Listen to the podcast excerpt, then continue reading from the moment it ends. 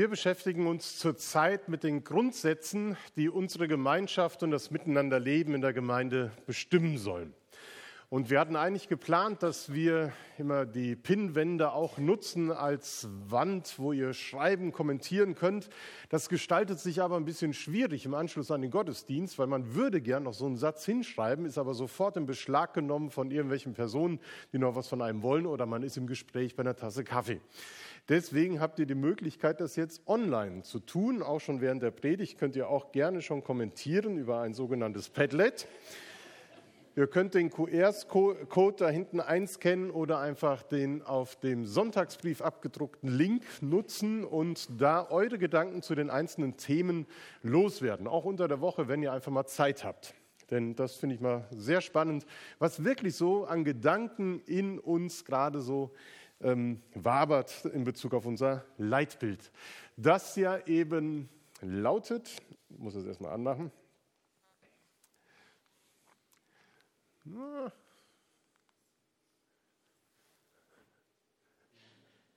Doch, man kann es doch sehen. Genau, das sind die vier. Und heute geht es eben um den Leitsatz Miteinander verbunden im Heiligen Geist Gemeinschaft leben. Und den Aspekt möchte ich heute zusammen sehen mit dem Thema Gott von ganzem Herzen lieben und auch von Jesus lernen. Denn das ist miteinander verbunden, so wie das Kreuz, die Bänder, die das Kreuz bilden, es schon ausdrücken. Es geht nämlich um den Aspekt der Identifikation schafft. Wenn wir über Leitsätze reden, dann geht es ja darum zu erklären, wofür stehen wir und was macht unsere Gemeinschaft aus. Leitsätze sollen helfen, dass wir uns identifizieren mit der Gemeinde. Und ein wichtiges Identitätsmerkmal ist unsere Sprache. Unsere Sprache schafft Identität. Wie identitätsstiftend sie ist, merkt man, wenn man erstmal einige Zeit im Ausland unterwegs ist und dann jemanden trifft, der die Muttersprache spricht. Oder wenn du in Berlin unterwegs bist in einem Gottesdienst und hörst auf einmal Siegerländer platt. Das war für mich sehr schön damals, als ich von zu Hause ausgezogen bin und auf einmal, ach, man kommt da irgendwie ins Gespräch. Es verbindet. Die Sprache verbindet. Es gibt auch innerhalb der Gemeinde immer so einen bestimmten Stallgeruch. Früher vielleicht noch mehr als heute, aber wenn du in eine Baptistengemeinde gegangen bist, wusstest du auch, wie es in der nächsten aussieht. Heute unterscheiden wir uns schon mehr, aber trotzdem gibt es immer Elemente, die deutlich machen, stimmt, das ist wie bei uns in der Gemeinde. Auch wenn wir sehr verschieden sind, so haben wir doch gemeinsame Merkmale, die auch unsere Identität ausmachen als evangelisch-freikirchliche Gemeinde im Unterschied zur Landeskirche oder anderen Gemeinschaften. Sprache verbindet. Auch im Gottesdienst soll das geschehen. Und die Elemente eines Gottesdienstes sind eigentlich auch Elemente der Sprache, die uns eine Sprachfähigkeit verleihen sollen, wie wir unseren Glauben ausdrücken können, dass wir gemeinsam Lieder singen. Hilft uns, eine Sprache zu finden, mit dem wir unserem Lob, unserem Dank, unsere Bitte gegenüber Gott Ausdruck verleihen können. Und wenn wir Gemeinschaft leben wollen, dann ist es gut zu fragen, welche Sprache sprechen wir eigentlich? Was zeichnet unsere Kommunikation aus? Wovon ist sie geprägt?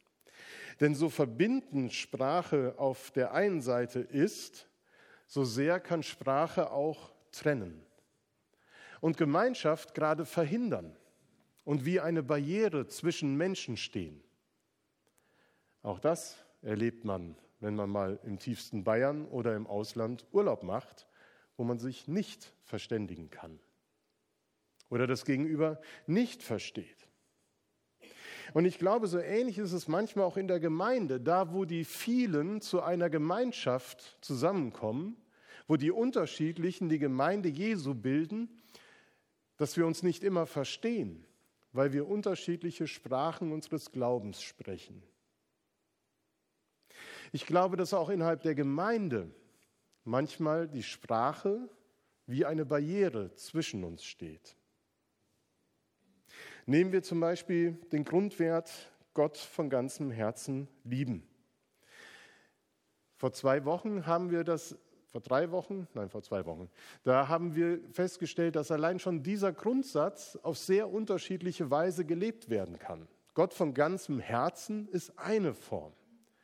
In der Bibel wird auch davon geredet, von ganzer Kraft, von ganzem Herzen, mit meinem ganzen Sein, mit meinem ganzen Gemüt. Es ist sehr unterschiedlich, wie das gelebt wird. Ich möchte heute, ähnlich wie am Mittwochabend bei den Impulsen für den Glauben und im Bibelgespräch, etwas mit hineinbringen, was manche Paare ähm, wahrscheinlich schon kennen. Die fünf Sprachen der Liebe von Gary Chapman. Jahrgang 1938, Gary Chapman, er ist Baptistenpastor in den äh, Staaten. Er ist aber auch Anthropologe, Seelsorger und Paar- und Beziehungsberater über viele Jahrzehnte. Und seine Erfahrungen hat er in diesem Buch, ein Bestseller, weltweit aufgelegt, die fünf Sprachen der Liebe zusammengefasst. Die fünf Sprachen der Liebe. Und wie das so ist, wenn man schon mal so ein System hat, fünf Sprachen der Liebe, dann wird das oftmals auch auf alles andere übertragen. Deswegen gibt es die fünf Sprachen der Liebe für Paare, für Familien, für Kinder, für Teenies, für Singles, für Männer und sogar für wenig Leser. Also es gibt das dicke Buch und auch das dünne Buch. Aber es lohnt sich, weil Gary Chapman hat gesagt, diese fünf Sprachen sprechen sozusagen Personen. Und oftmals gibt es Konflikte, weil man eben unterschiedliche Sprachen spricht. Zum Beispiel kommt da der Ehemann immer von einer langen Geschäftsreise nach Hause und hat im Duty-Free-Shop natürlich wieder ein teures Geschenk seiner Frau mitgebracht als Zeichen seiner Liebe und Verbundenheit. Aber sie spricht das gar nicht so an, weil sie sich jetzt endlich freut, mal ein paar Tage oder ein paar Stunden Zeit mit ihm zu haben und würde viel lieber mit ihm mal zusammen essen gehen oder spazieren gehen, als wieder ein Parfüm zu bekommen oder eine Uhr. Wir sprechen unterschiedliche Sprachen.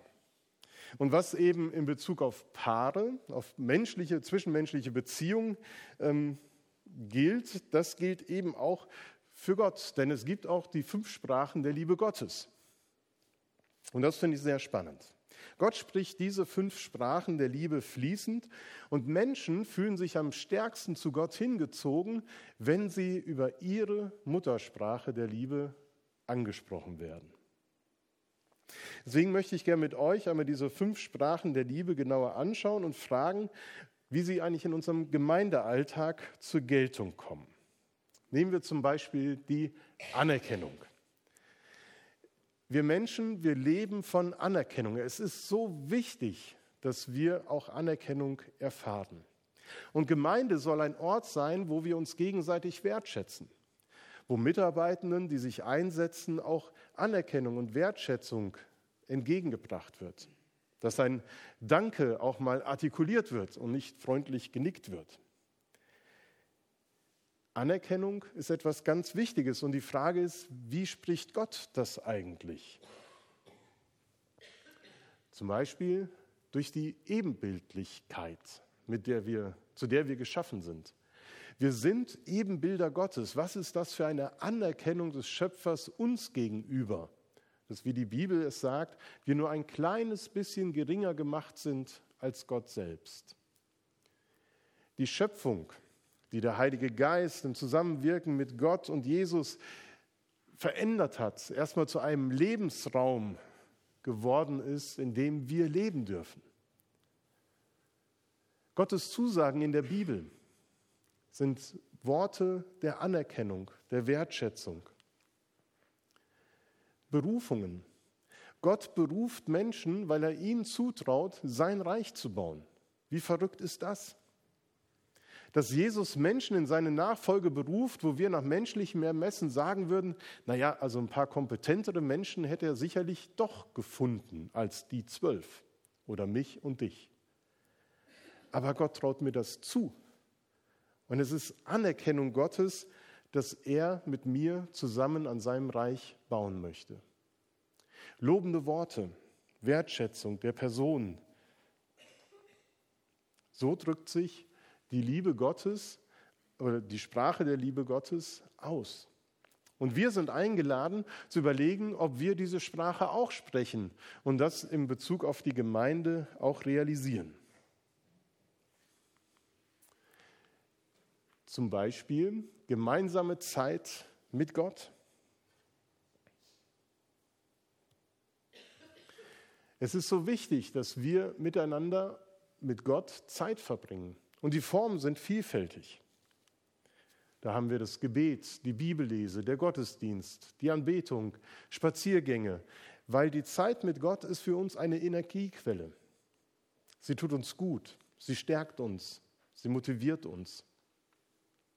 Und wenn wir das gemeinsam tun und nicht nur für uns alleine, dann ist das noch einmal mehr von Bedeutung.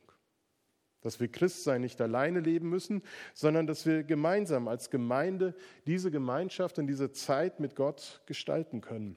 Und Gott sehnt sich nach diesen Zeiten mit uns. Er möchte uns persönlich begegnen durch sein Wort, durch andere Menschen. Im Psalm 119 betet der Psalmist, ich freue mich über dein Wort wie jemand, der einen wertvollen Schatz findet. Sehnsüchtig warte ich auf deine Hilfe, Herr. Dein Gesetz ist meine größte Freude. Und es gibt Menschen, die möchten am liebsten ganz alleine mit Gott sein. Die verbringen jeden Tag mindestens eine Stunde im Zwiegespräch mit Gott. Für andere ist das unmöglich. Da ist der Tag so durchgetaktet, da ist man froh, wenn man das einmal in der Woche schafft oder fünf Minuten am Tag. Einmal die Losung kurz, bevor man aus dem Haus geht. Andere haben da viel weniger Mühe, diese Sprache zu sprechen und mit Gott ebenso verbunden zu sein. Geschenke. Ich finde das sehr spannend. Ich habe ja ein schönes Bild aus den 50er, 60er Jahren gefunden, wo sich die Hausfrau wirklich noch über einen Toaster freut. Das ist ja auch die Frage, wenn das die Sprache meiner Liebe ist und ich würde meiner Frau zum Geburtstag ein Handrührgerät oder irgendein anderes Haushaltsgerät, ich weiß nicht, wer das so mag, oder umgekehrt. Ähm, vielleicht sollten wir da andere Formen wählen, aber hier, damals war das noch so, würde ich sagen. So sieht das zumindest aus. Geschenke Gottes finde ich sehr spannend zu entdecken. Allein die Schöpfung, die Erde, auf der wir leben, sie ist ein Geschenk Gottes an uns. Das Leben und die Liebe sind Geschenke Gottes an uns. Wir können leben, wir können lieben, wir können Beziehungen leben. Vergebung, Gnade, die Gaben, die der Heilige Geist schenkt. Sie sind Charismen, Gnadengeschenke an uns dass wir damit wuchern, dass wir sie einsetzen, dass wir sie mehren, die Liebe Gottes. Dass der Segensfluss Gottes von uns auf andere übergeht. Die Gemeinde ist ein Geschenk Gottes an uns, die Gemeinschaft der Glaubenden. Es sind so viele Geschenke, die Gott uns macht. Und darin drückt sich seine Liebe zu uns aus. Sein Wort können wir auch noch dazu fügen und wahrscheinlich viele andere Dinge noch mehr.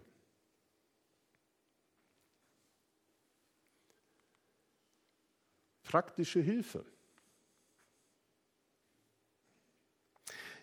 Ich glaube, heute, in Zeiten des Heiligen Geistes, nach der, Auf, äh, nach der Auferstehung und Himmelfahrt Jesu, müssen wir, glaube ich, da davon reden, dass sie vor allen Dingen durch andere Menschen erlebbar wird. Aber in den Zeiten, als Gott sein Volk Israel durch, auf seinem Weg begleitet hat und als Jesus auf dieser Erde gelebt hat, da war das anders erfahrbar. Gott hat sein Volk den Weg geweist, gewiesen, gewiesen, ähm, den es gehen soll. Ich bin der Herr, dein Gott, der dich lehrt, was dir hilft und dich leitet auf dem Weg, den du gehst, heißt es in Jesaja 48. Das ist die tiefe Erfahrung des Gottesvolkes, dass sie Gott vertrauen konnte und sie seinem Weg folgen konnte. Dein Wort sein Licht auf meinem Weg. Prioritätensetzung. Gott hilft uns, gute Prioritäten in unserem Leben zu setzen. Sein Wort gibt uns Hinweise auf gute Werte, die unser Handeln bestimmen sollen. Dienste der Nächstenliebe, die Diakonie, Almosen geben, die Spendenbereitschaft, die wir haben, Trost und Ermutigung durch den Heiligen Geist, all das sind praktische Hilfen Gottes, wie sie damals bis heute erfahren werden. Und wir können eben auch in diese Sprache mit ein, uns mit einklinken und vielleicht auch sehen, doch, das ist meine Sprache der Liebe.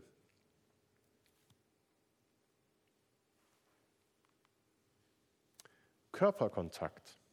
Jetzt wird es spannend. Wie wird das erfahrbar? Ähnlich wie eben. Wir reden ganz oft davon, dass Gott mein Herz berührt hat. Dass ich eine Erfahrung mit Gott hatte, die ich körperlich spüre, eine besondere Nähe und Wärme. Dass ich seine Gegenwart erlebe und mein Herz höher schlägt. Heilung, gerade die Wundergeschichten von Jesus, sie machen deutlich, Jesus rührt Menschen an und segnet sie und heilt sie. Es ist eine ganz konkrete körperliche Berührung. Genau das Gleiche, wenn wir uns segnen und salben, dass wir die Hände auflegen und einander Gutes zusprechen. Und je nachdem auch mit einem Salböl noch einmal das Kreuzzeichen in Hand oder auf die Stirn legen. Es ist eine besondere, spürbare Nähe Gottes. Wenn wir gemeinsam das Abendmahl feiern, sehet und schmecket, wie freundlich der Herr ist dann spüren wir das an unserem Körper. Gemeinschaft, die Nähe und Wärme. Jesus hat damals seinen Jüngern die Füße gewaschen. Er hat sie gesegnet. Er war nah bei ihnen. Und heute erleben wir das in der Gemeinschaft. Das sind die fünf Sprachen der Liebe Gottes, die sich auch in den Wesensmerkmalen der Gemeinde Jesu widerspiegelt. Und wenn wir verbunden im Heiligen Geist Gemeinschaft leben wollen, dann ist es wichtig, von Jesus zu lernen, wie er spricht, wie er Gottes Liebe austritt und darin uns ein Vorbild sein kann. Und ich glaube, jeder von uns spricht mindestens eine dieser Sprachen, wenn nicht sogar mehr. Vielleicht ist jemand auch ganz sprachbegabt und spricht alle fünf. Aber jeder hat so seine Muttersprache. Und ich möchte euch gern einladen, dass ihr einfach in den nächsten drei Minuten wieder in eine kurze Murmelphase geht. Letzte Woche hat jemand gesagt, das ist wie Mini-Hauskreis. Man stellt sich kurz vor, wer man ist, und dann tauscht man sich persönlich über den Glauben aus. Ähm, es geht ziemlich schnell, aber das möchte ich gern euch ähm, bitten, dass ihr einmal kurz darüber redet, welche der fünf Sprachen sprichst du und wie gestaltet sich das eigentlich praktisch in deinem Leben? Ähnlich wie ich es eben versucht habe, so ein bisschen deutlich werden zu lassen. Oder auch, welche Sprache würdest du gerne lernen? Das ist ja auch spannend. Einfach zu dritt mal zusammendrehen, nicht mit mehr Leuten, weil sonst dauert es zu lange mit dem Murmeln und wir nehmen uns heute auch nicht so viel Zeit, sondern einfach drei Minuten ab jetzt murmeln.